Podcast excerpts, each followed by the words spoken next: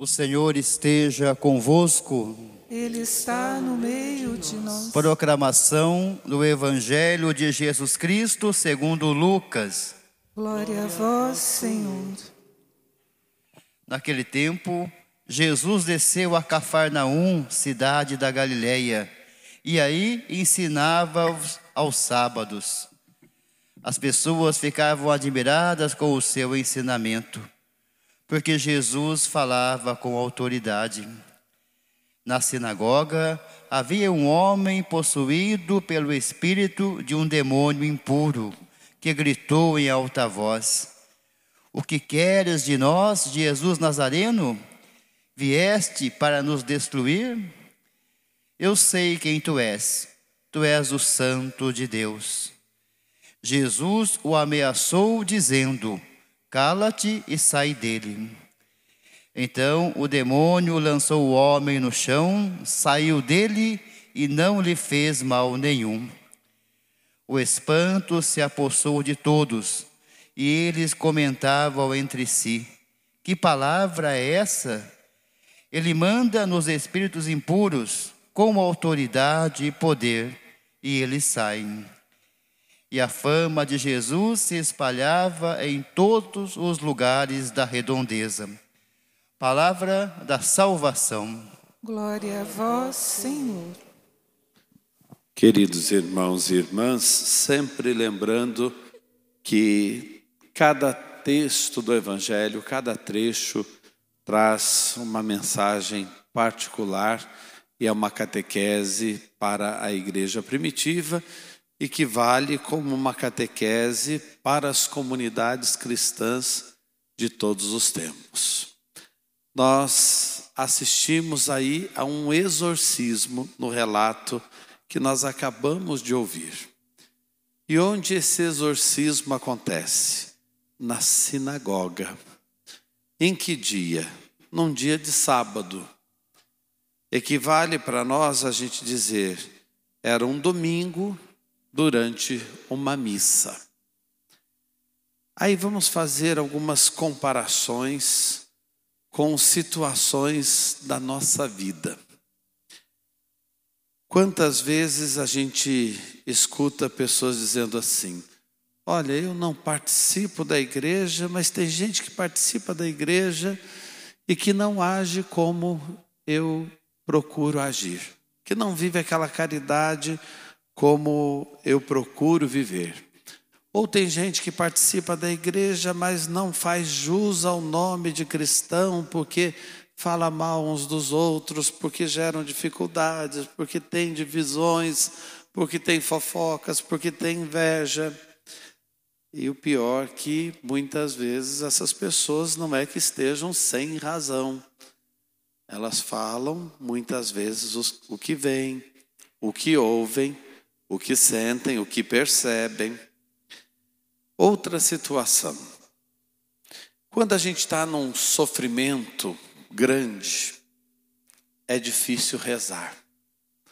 A gente não consegue rezar. Quantas vezes eu já ouvi pessoas dizendo: Padre, eu estou passando por isso e não estou conseguindo nem rezar.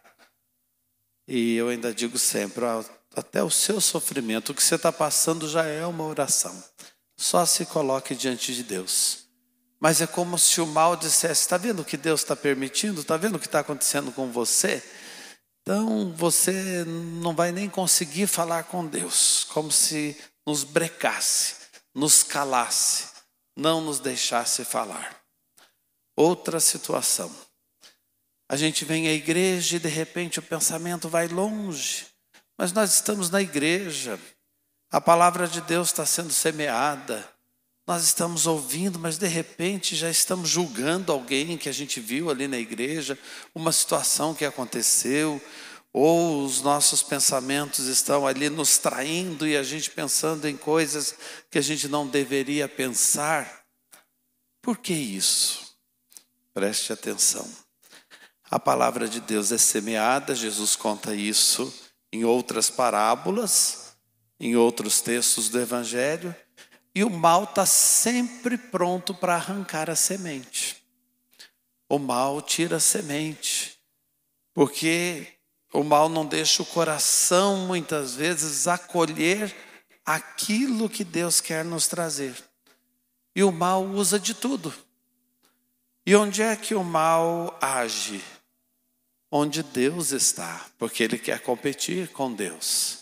Ele quer nos tirar do caminho de Deus. Aí a gente volta na história que nós acabamos de ouvir. O homem estava na sinagoga, o que equivale à igreja hoje, no dia de sábado, o que equivale ao dia do Senhor, o domingo para nós hoje. Como é que na igreja acontecem coisas difíceis? Como é que na hora que a gente precisa a gente não consegue, não consegue rezar? Como é que de repente a gente está para rezar e o pensamento já está julgando, o olho já está indo onde não devia e a gente já está pensando em coisas que a gente não deveria, porque é o lugar onde o mal também vem agir. Deus opera, Deus faz, Deus é maior que o mal, mas muitas vezes o mal quer calar a voz de Deus em nós. Quando uma pessoa está no erro, e a pessoa percebe que ela está no erro, ela sabe já que ela está no erro, mas ela não quer ouvir que está. Foge da igreja. Porque se chegar na igreja, Deus vai falar. Ou então vem a igreja mais fechado. Se falar alguma coisa que tem a ver com aquele erro que a pessoa está cometendo, ela trava e não deixa a palavra chegar. Mas a palavra cai no nosso coração como uma semente e ela não volta para o Pai sem ter cumprido a sua missão. Ela vem, ela vai mexer com a gente.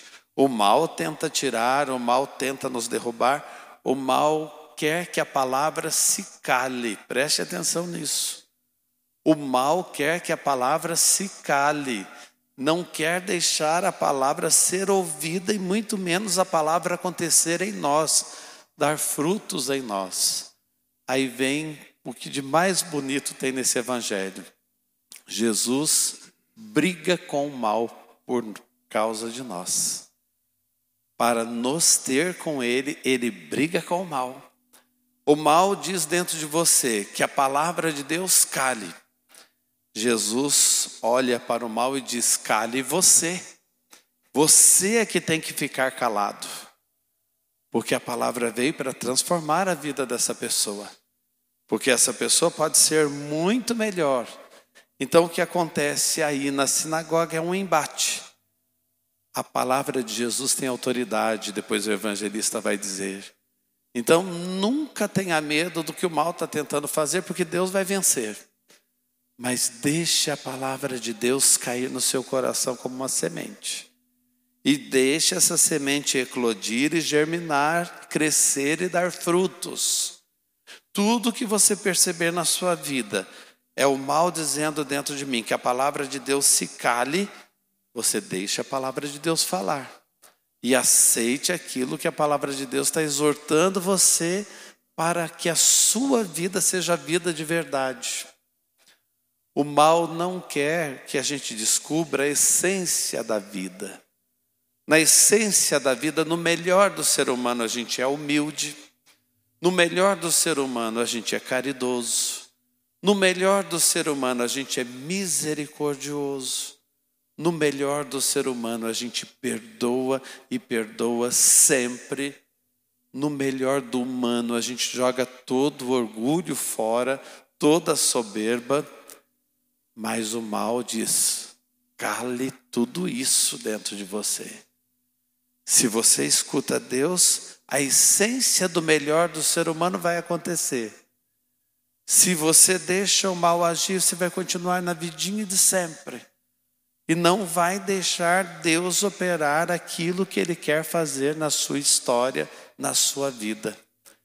Então vamos deixar Jesus olhar para nós, para o mais íntimo de nós, e para aquilo que muitas vezes o mal está impedindo que aconteça de melhor para nós, ou o mal está tentando nos afastar, e vamos deixar Jesus dizer: cala-te. O mal é que tem que se calar e a palavra dele falar alto dentro de nós para que descobramos a essência da vida, o que é viver de verdade. Amém.